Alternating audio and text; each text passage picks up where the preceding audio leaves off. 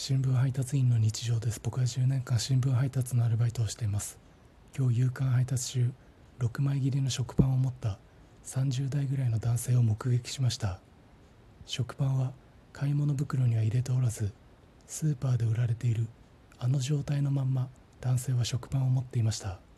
それを見た時僕も今週6枚切りの食パンを食べたので僕と仲良しじゃんと思いました。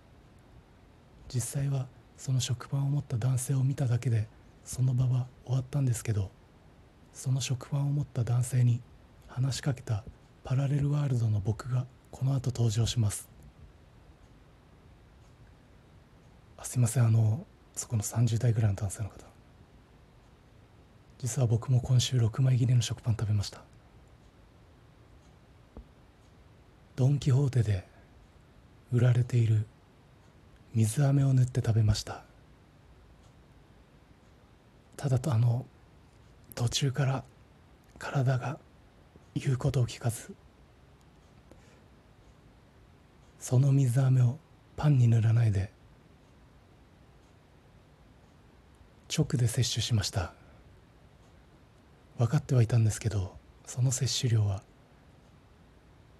致死量でした。僕はギャンブルを全くやらないのでその感覚かは実際わからないんですけど食べた水飴と同じ量脳汁が出ました。